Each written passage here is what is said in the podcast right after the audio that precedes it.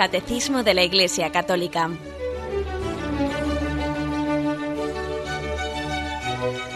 Un programa dirigido por Monseñor José Ignacio Munilla, Obispo de San Sebastián.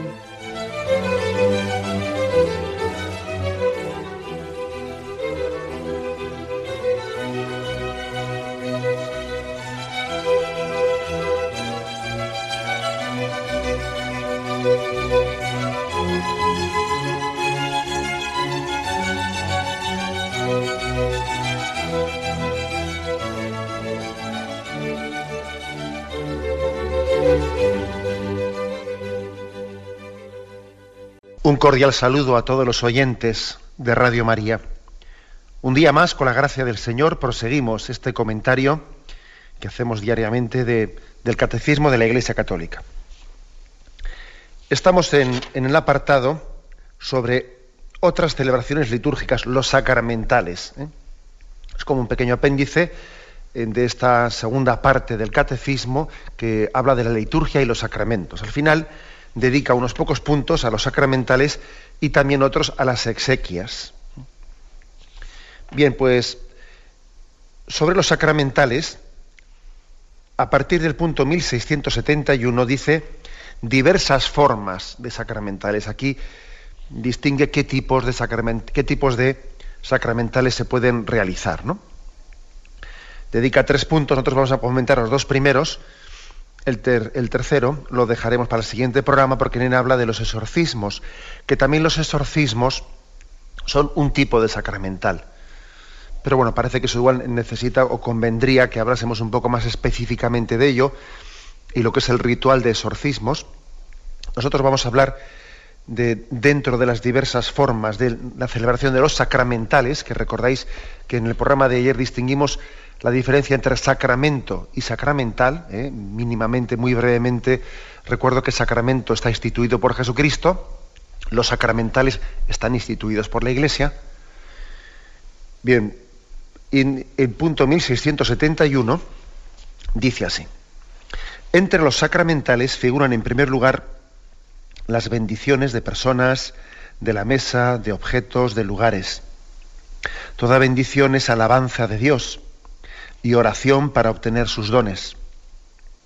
En Cristo, los cristianos son bendecidos por Dios Padre con toda clase de bendiciones espirituales. Por eso la Iglesia da la bendición invocando el nombre de Jesús y haciendo habitualmente la señal santa de la cruz de Cristo. Bien, eh, afirmación principal que se hace aquí es que hay distintos tipos de sacramentales. En primer lugar, los más específicos son las bendiciones, el bendecir. Se pueden bendecir personas, también lugares, objetos. ¿eh? Si recurrimos a, al ritual, al ritual, al bendicional que se llama. ¿eh? Bendicional, pues es el libro de la Iglesia en el que se, se recogen las distintas fórmulas pues para poder llevar a cabo ese rito de bendición. lógicamente me refiero al bendicional, al que está más adaptado, actualizado litúrgicamente después de las reformas del Concilio Vaticano II, etcétera. Eh, bueno, pues refiriéndome a ese bendicional, ahora vamos a hacer algunas referencias, pero está dividido, después de unas orientaciones generales a las cuales haremos referencia, dice cinco partes. Primera parte, bendiciones que se refieren a las personas. Pues, bendiciones de enfermos, bendiciones de esposos, bendiciones de los hijos, de los niños. Segunda parte, bendiciones que atañen a las construcciones y a las diversas actividades de los cristianos. Pues, por ejemplo, bendición de una nueva casa, ¿eh? bendición de una casa religiosa, bendición de una biblioteca, bendición de una de animales también, ¿eh? bendición de animales, bueno, bendición de la mesa. Tercera parte, bendiciones de las cosas que en las iglesias se destinan al uso litúrgico o a las prácticas de, devoción. Vamos, aquí están un poco las bendiciones pues, de un cáliz, de una patena, mm, bendición incluso pues de una puerta de una iglesia, que, bueno, pues de un órgano, de una campana, ¿eh? muchas cosas, ¿no? Cuarta parte, bendición de ciertos objetos de devoción del pueblo cristiano, bendición de rosarios, bueno, pues eh, otras muchas cosas, ¿no? De un escapulario, de un hábito, un hábito que alguien va a vestir. Quinta parte, luego ya, pues bendiciones para diversas circunstancias. Aquí ya se dan unas, unas, bendiciones más genéricas que pueden ser ya adaptadas a distintas cosas. O sea que el bendicional, como veis, la bendición y la tradición de la Iglesia ha tenido pues una amplia utilización. Bendición de personas, que ahora hay cosas muy hermosas que quiero un poco destacar. Bendición de, construcciones concretas. Bendición de objetos que van a ser utilizados para el uso litúrgico y prácticas de devoción, bendición de objetos de, de devoción del pueblo cristiano, etc. En primer lugar, permitidme una, así una consideración, un poco de observación personal, pero yo creo que cualquiera habéis sido testigo de ellos. ¿no? En la medida en que nos hemos ido secularizando en nuestra. en, en Occidente principalmente, ¿no? En Occidente, ¿cómo se ha ido perdiendo el signo de la bendición. ¿Cómo se ha ido perdiendo el signo de la bendición? Es uno de esos indicativos de secularización. Es como que hay una desconexión muy grande entre el mundo sobrenatural y el natural, ¿no? Entonces parece como que si nuestra cultura secularizada se avergonzase de hacer a Dios presente en el día a día, en las cosas más cotidianas, ¿no? Y entonces la secularización se caracteriza por abrir un abismo de distancia entre lo profano y lo sagrado, ¿no? Como diciendo, oye, no vas a ir tú aquí a mezclar si estamos, pues yo qué sé, ¿no? ¿Cómo voy a bendecir yo un coche? ¿O cómo voy a, voy a decir yo pues, una fábrica? O tal, pues son cuestiones profanas que hay que distinguirlas de las sagradas, ¿no? La secularización se caracteriza por ir elaborando la imagen de un Dios lejano, un Dios lejano, un Dios distante. Bueno, igual, igual una persona secularizada dirá, no, no, si yo ya creo en Dios, algo habrá que haya hecho este mundo. Y ya con eso de algo habrá, ya me lo han dicho todo, porque decir algo habrá, eso suena a la estratosfera, vamos. Suena algo distante, lejanísimo, pero ese algo habrá no es un Dios Padre providente que cuida de nosotros, que está cerca de sus hijos, que nos acompaña en el día a día, que lógicamente nos bendice. Es decir, claro, es que ese, algo habrá es terrible, ¿eh? es terrible. Yo soy consciente de que mucha gente lo dice con buena voluntad, pero es que es terrible. La secularización nos ha ido llevando, nos ha ido empujando a un progresivo, eh, pues a un progresivo distanciamiento, hasta el punto de que las bendiciones en nuestra Europa occidental, en algunos ambientes, pueden parecer como reminiscencias de una religiosidad primitiva.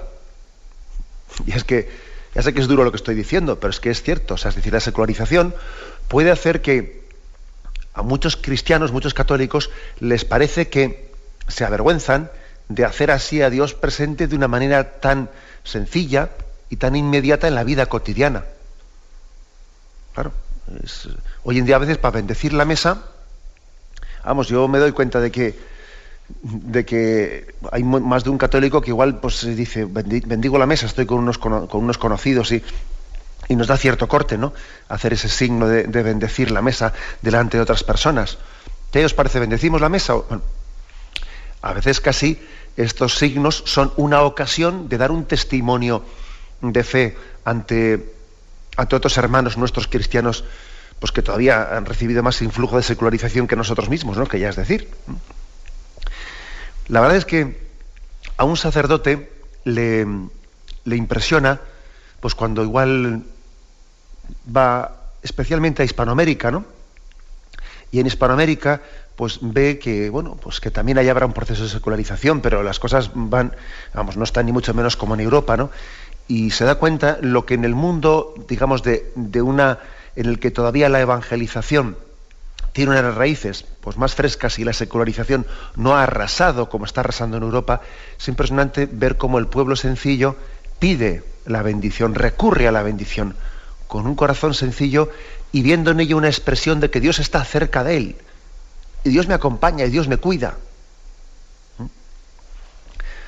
Yo puedo decir que, vamos, como testimonio personal, que entre nosotros, pues muchos eh, hispanoamericanos inmigrantes que están entre nosotros, pues a veces nos, nos, dan ejemplos ¿no? de cómo se acercan a un sacerdote y le piden la bendición. Igual en plena calle, Padre, Padre, ¿podría usted bendecir a nuestros hijos?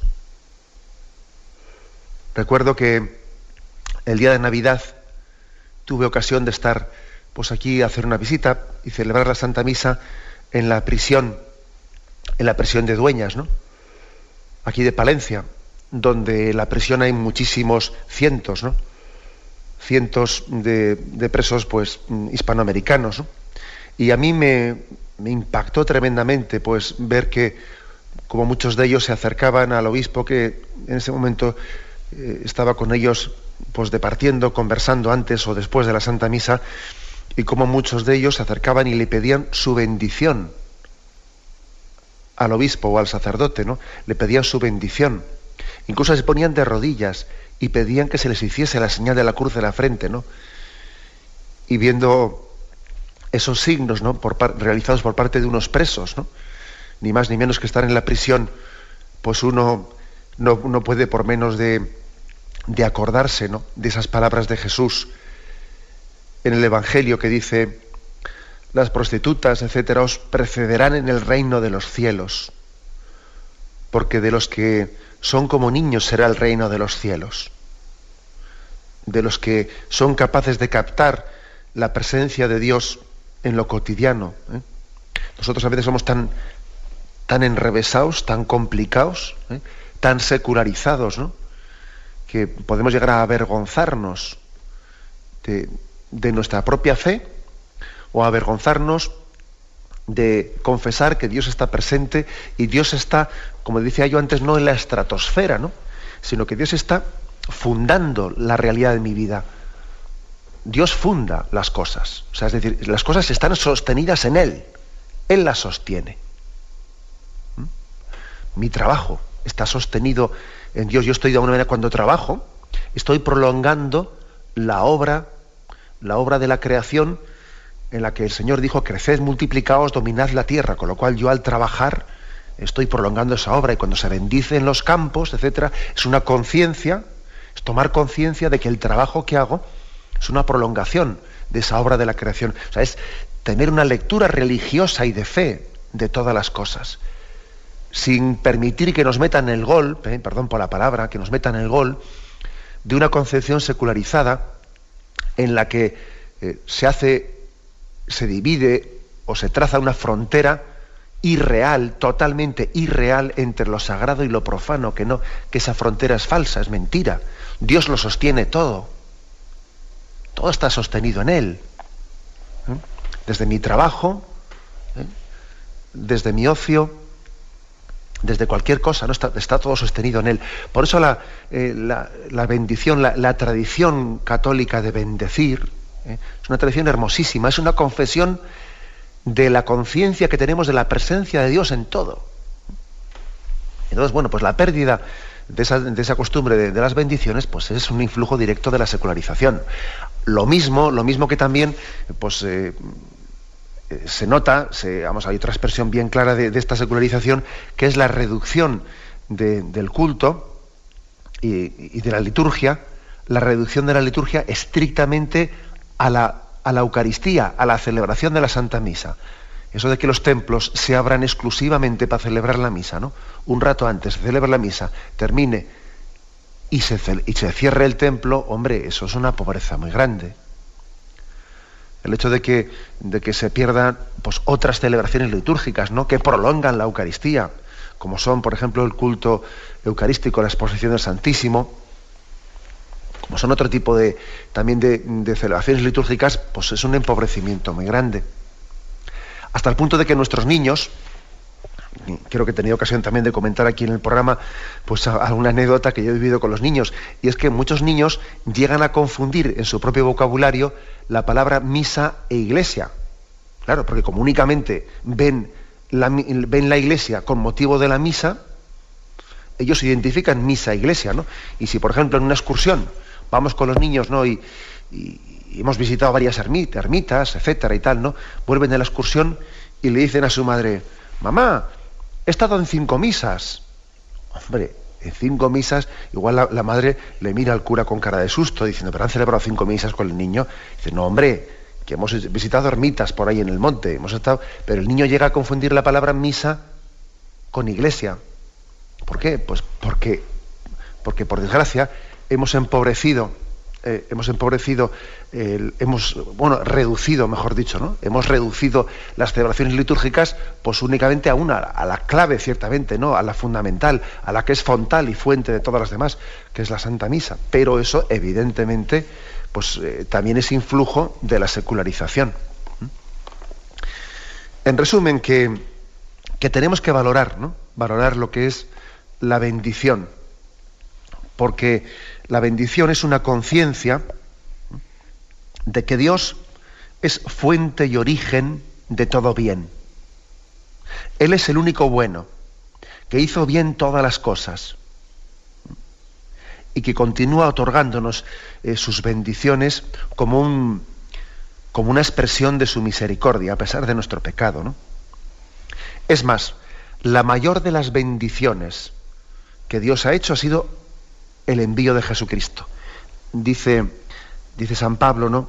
Él nos ha bendecido en Jesucristo con toda clase de bienes espirituales y celestiales. O sea, hemos sido bendecidos por Dios Padre en Jesucristo.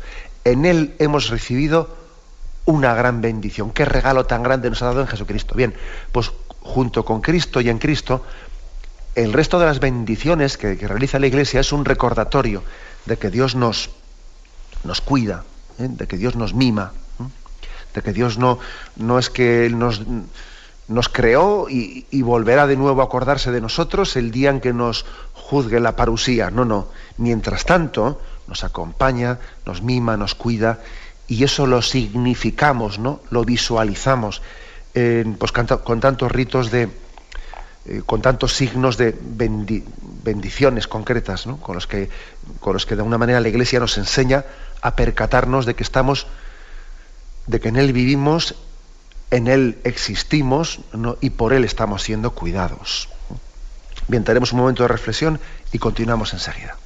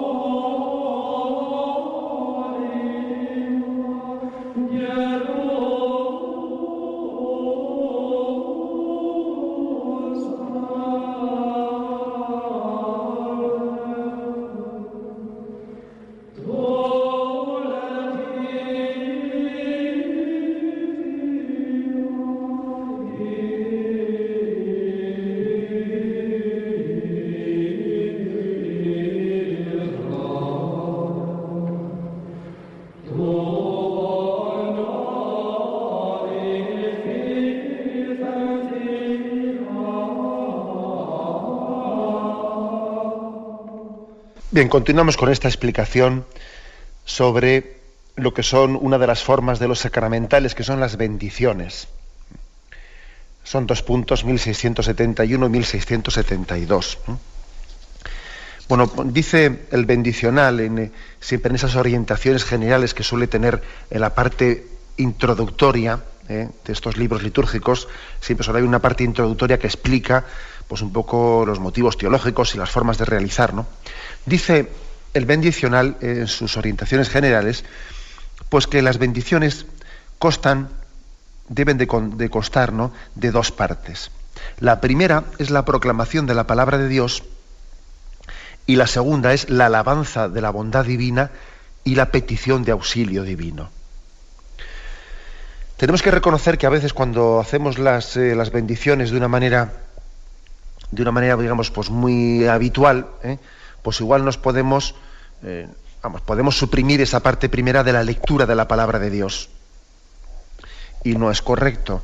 Hombre, es verdad que a veces vamos a sacerdote por la calle, especialmente en algunos lugares así un poco, en un santuario mariano es muy frecuente que a alguien se le curse con un sacerdote, Padre, ¿me bendice este rosario?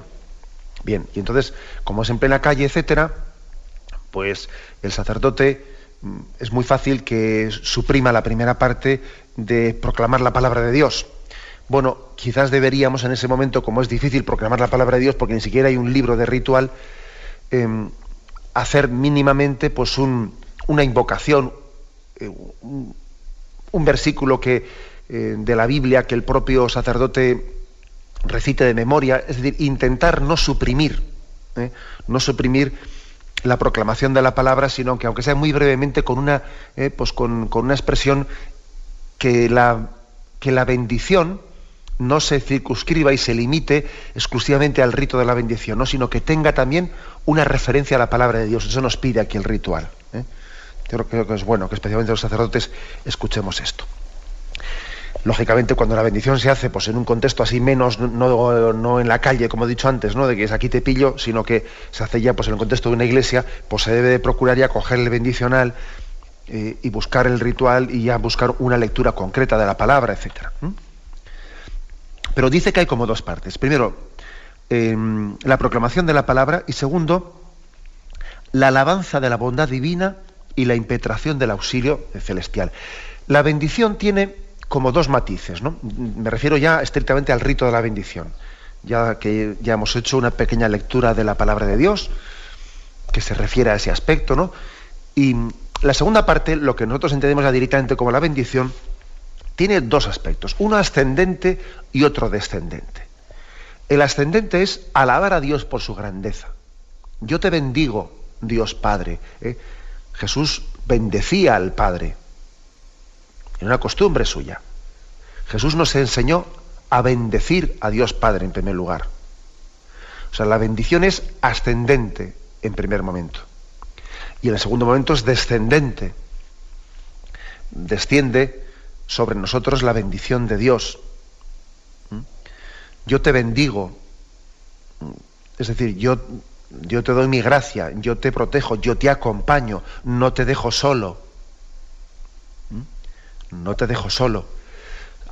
Hay bendición ascendente y bendición descendente. Y la Iglesia incluye, manera, integra estos dos aspectos. ¿eh? Y el aspecto ascendente y descendente de la bendición.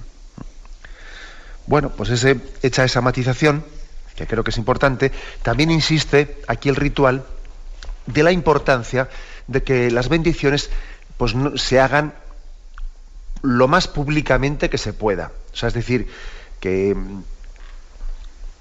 que si alguien, por ejemplo, va a bendecir eh, pues, una persona, pues ojalá pudiese estar la familia presente, porque tiene una capacidad catequética muy grande puede ser un signo que ayude mucho a las personas que le rodean. O, por ejemplo, cuando alguien va a bendecir un objeto, hombre, lo normal, eh, lo correcto, es que esa bendición del objeto se haga delante de la persona, delante de la persona que va a recibirlo. ¿eh? Eso de que en algunas tiendas, por ejemplo, un uno por ahí y diga, no, está todo bendecido, porque hemos llamado a un sacerdote y ha, bendecido el almacén. Hombre, eso no tiene mucho sentido. ¿eh?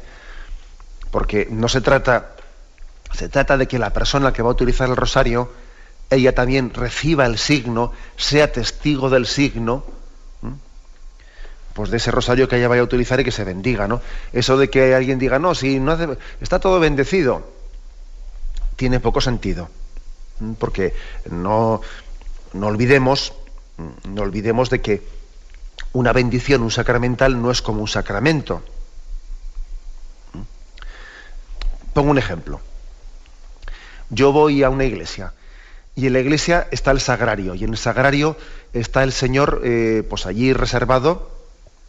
Bien, yo igual no he estado en la misa en la que se ha consagrado el Santísimo Sacramento que está guardado ahí en el sagrario. Bien, yo no, no, he estado en esa misa, pero aunque yo no he estado en esa misa, es igual, porque hay, en ese pan ha tenido lugar, pues, un lugar, una transustanciación, un cambio sustancial, y ahí está Cristo presente. Luego yo lo hayan hecho no lo hayan hecho delante de mí, poco importa. O sea, ahí está el Señor y punto, ¿no?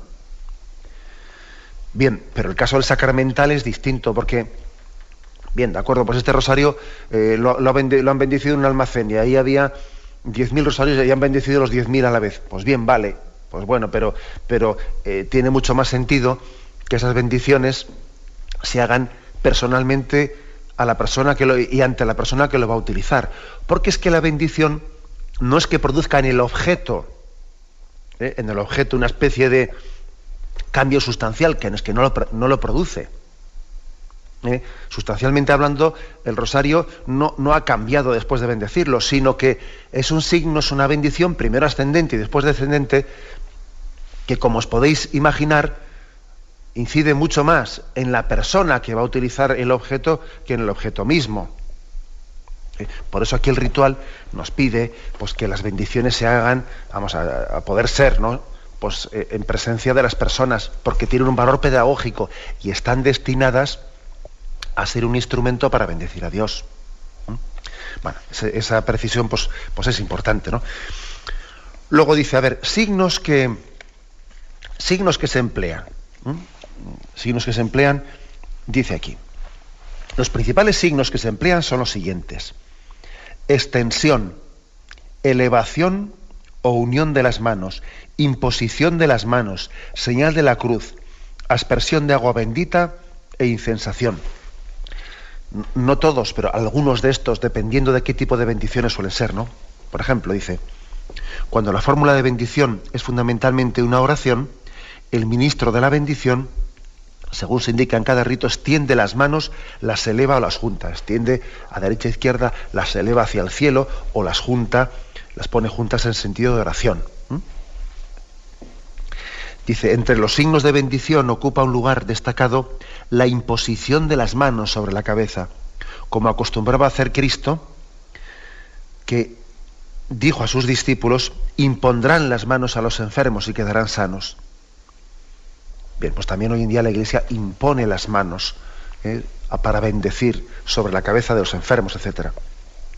Y ahora no me refiero yo al sacramento de la unción de enfermos, ¿eh?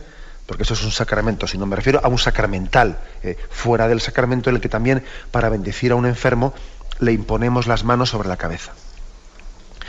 Con frecuencia, según una antigua tradición de la Iglesia, se propone también el signo de la cruz, que al bendecir se haga la señal de la cruz en la frente o, con los dedos se haga la señal de la cruz. También dice, en algunos ritos se alude a la aspersión de agua bendita. ¿Eh? También en algunos ritos concretos de bendición se asperja con agua bendita. Y también, esto, perdón, cuando se hace esto del agua bendita, pues hay una exhortación a los fieles a que recuerden el misterio de su bautismo. Y también, por último, en algunos ritos se usa la incensación, sobre todo cuando son, de alguna manera, pues unos ritos más solemnes, es una bendición más solemne, se hace con incienso, etc. ¿eh? También se, complementa con ello. O sea que los signos principales de los que nos servimos para, para, mm, para realizar estas, estos sacramentales de las, de las bendiciones son extensión de las manos o elevación o unión de las manos, imposición de las manos sobre la cabeza, señal de la cruz, aspersión de agua bendita e incensación.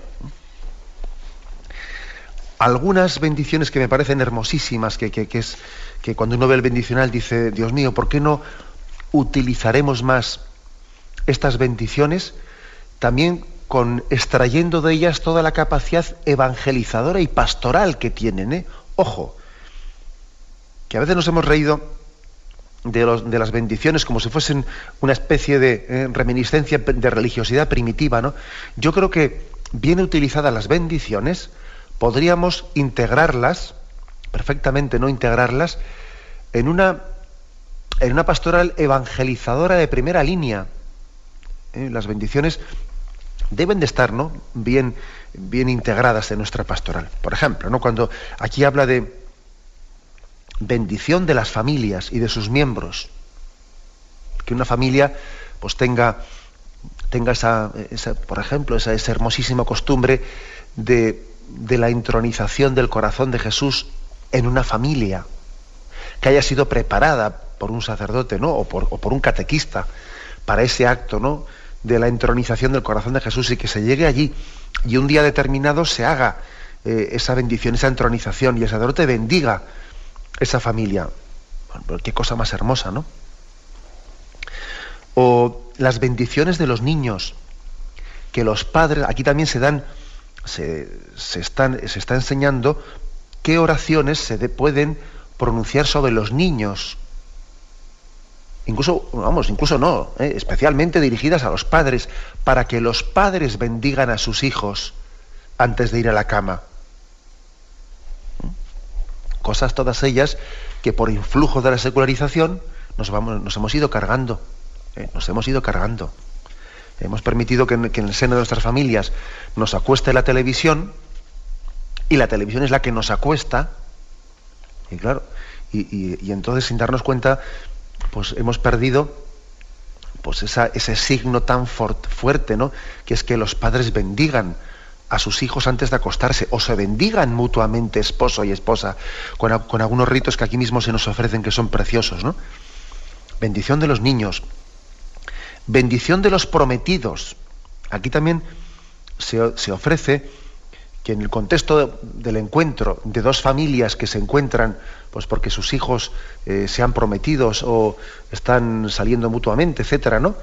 En, el contexto mm, de ese conocerse las familias, se haga una oración de bendición de los prometidos, que la hagan incluso los padres, que los padres bendigan a sus hijos y que pidan que pidan un camino de discernimiento en ese noviazgo, que pidan el camino de la pureza, del respeto, etcétera, etcétera, etcétera. Una bendición también preciosa, ¿no?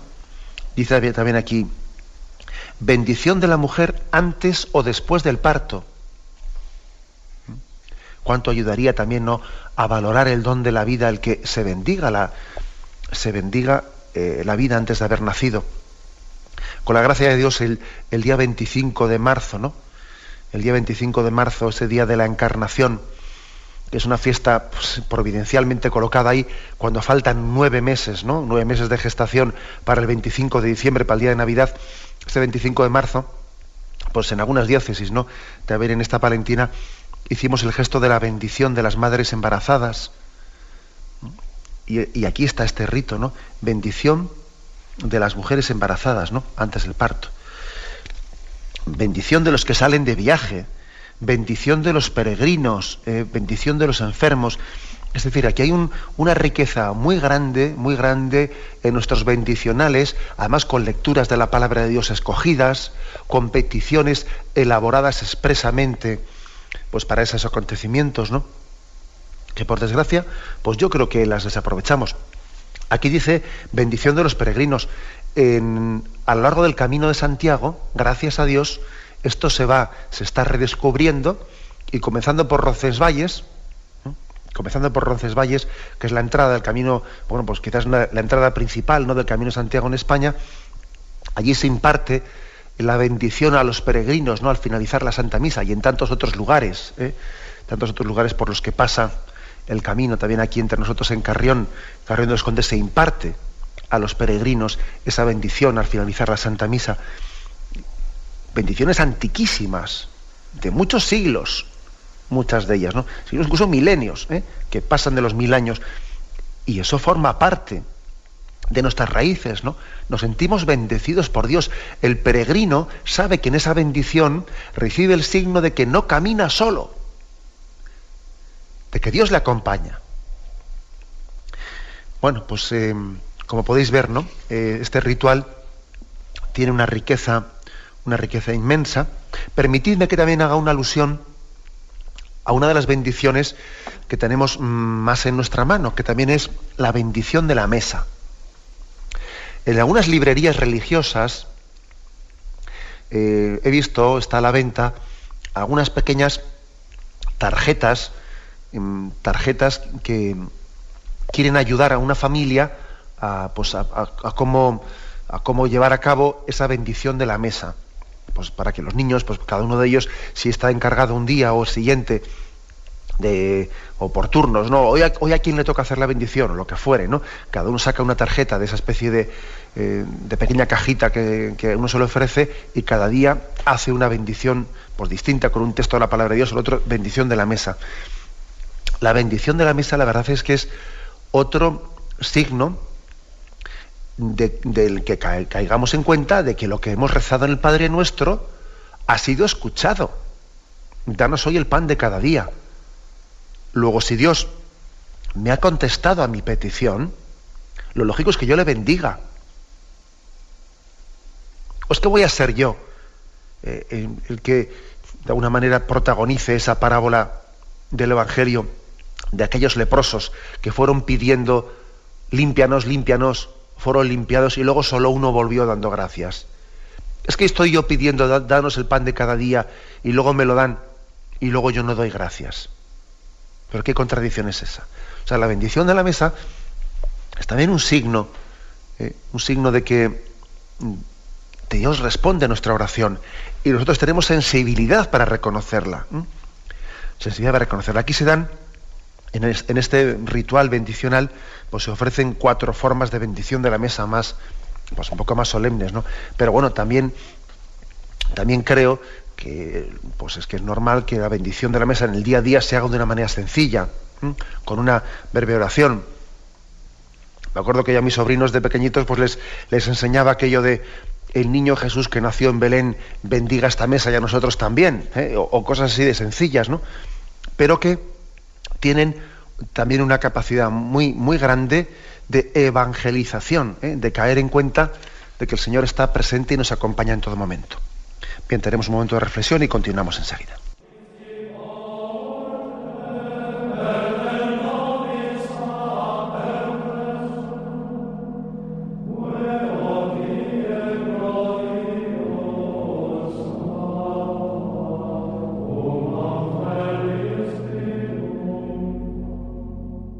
El punto 1672 de este catecismo de la Iglesia Católica, en, este apartado que habla de los distintos distintas formas de sacramentales y hoy en concreto nos hemos centrado en las bendiciones. Este punto especifica lo siguiente. Ciertas bendiciones tienen un alcance permanente.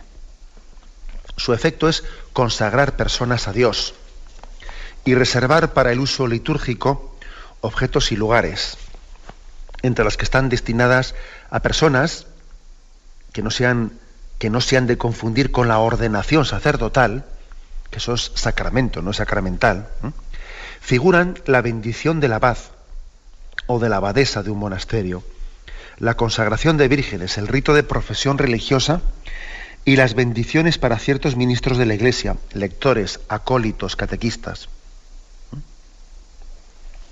Bueno, es decir, luego continúo, termino esto, pero aquí me quedo en la afirmación de que tengamos en cuenta de que algunas bendiciones pues tienen un carácter más trascendente. Más trascendente, porque eh, son ya, forman parte de una consagración de una persona. Pues por ejemplo, la bendición que se le da a una religiosa cuando hace sus votos. ¿eh? La bendición de un abad Incluso dice em, el rito de profesión religiosa mismo, ¿no? el de los votos, como he dicho, o incluso ciertos ministerios de la Iglesia, porque sabéis que aparte de la celebración del sacramento del orden eh, en el obispo, en el presbítero, en el diácono, también existen unos ritos que se llaman ritos de, de lectorado y acolitado, lectorado y acolitado, que son pasos previos al diaconado, que no son sacramentos, son sacramental, son una bendición de la Iglesia. ¿Mm? Y cuando alguien ha sido pues instituido como acólito, como lector, está siendo consagrado para pues para la lectura de la palabra de Dios cuando recibe el ministerio del lectorado. Está siendo consagrado para el servicio del altar cuando ha sido eh, pues instituido como acólito. O sea que son bendiciones ya que entran en un ámbito de consagrar, que es destinar, eh, también significar que esa persona vocacionalmente ha sido elegida por Dios, de alguna manera ha sido apartada por Dios para ser elegida, porque toda elección supone también te aparto eh, del mundo, entre comillas, ¿no? porque puede haber distintos grados de ser apartado. Pues no es lo mismo el grado que tiene de ser apartado, pues una, un alma contemplativa que vive en, un monasterio de clausura, que alguien que vive en medio del mundo. Pero de todas, de todas las formas, siempre cuando alguien es consagrado, es como apartado por Dios para ser enviado por Dios. ¿eh? Bueno, pues entonces hay un tipo de bendiciones que tienen un grado más solemne que son estas, ¿no? Pues cuando Dios reserva a algunas personas, pues para o también incluso algunos objetos ¿no? para, el, para el culto litúrgico. Fijaros que cuando en una iglesia se consagra el altar, se consagra el altar pues para, eh, pues, pues, para ese uso que tiene de ofrecer en él el, pues el sacrificio de Cristo, el sacrificio eucarístico, si luego por lo que fuere esa iglesia pues va a ser derrumbada, ¿no? O va a cambiar de uso, pues porque ha habido lo que fuere, una venta de esa iglesia, etcétera, etcétera, y entonces va a dejar de ser. Se suele hacer un rito de desacralización de la iglesia. Porque la iglesia fue bendecida, fue consagrada para su uso cultural, para su uso litúrgico, y si luego por lo que sea, ¿no? Pues por, porque ha cambiado las, cosas, va a ser mm, utilizada para otra cosa o va a ser eh, vendida, va a ser vendida, se hace un rito de desacralización, porque fue sacralizada. Y también para que eso tenga eh, su sentido pedagógico para el pueblo de Dios, ¿no? Pues para que el pueblo de Dios nos demos cuenta de que, de que también el culto a Dios tiene que tener un lugar, pues unas actitudes, también de recogimiento de sacralidad, ¿no? Y que no se puede pasar de lo, sagrado a lo profano y lo profano a lo sagrado sin, vamos, sin caer en cuenta de ello. Por eso, cuando una iglesia va a dejar de ser iglesia, se hace un rito de desacralización. Por eso dice aquí, continúa este punto, como ejemplo de las que se refieren a objetos, se pueden señalar eh, las bendiciones que se refieren a objetos, se señalan la dedicación o bendición de una iglesia o de un altar, la bendición de los santos óleos, de los vasos y ornamentos sagrados, de las campanas. Bien, pues hay una serie de también de bendiciones que se dirigen especialmente hacia esos eh, pues, objetos de culto litúrgico, ¿eh? a los cuales le damos, pues, les, damos una, una, una, importancia especial, porque van a ser dedicados al culto divino, ¿no? Y como van a estar en ese ámbito sagrado, en ese ámbito sagrado, todavía expresamos más, ¿no? Con esas bendiciones, con ese sacramental, expresamos más la conciencia que tenemos de que, de que la presencia de Dios es especialmente intensa, ¿no? Pues en torno pues, a ese lugar sagrado o a, esos objetos que van a ser utilizados en, en el culto litúrgico. Expresamos, preservamos, ¿no? Al mismo tiempo, preservamos y expresamos esa conciencia a través de esas, de esas bendiciones. Bien, lo dejamos aquí en esta explicación del punto 1671 y 72, diversas formas de sacramentales. Nos falta el punto referido a los exorcismos. Los exorcismos no es un sacramento, sino que es un sacramental de la Iglesia, que tendremos ocasión de explicar si Dios quiere. Bien, me despido con la bendición de Dios Todopoderoso. Este sí que es un sacramental, ¿eh? que diariamente hacemos también en este, con el que concluimos este programa, este sacramental de la bendición. La bendición de Dios Todopoderoso, Padre, Hijo y Espíritu Santo, descienda sobre vosotros. Alabado sea Jesucristo.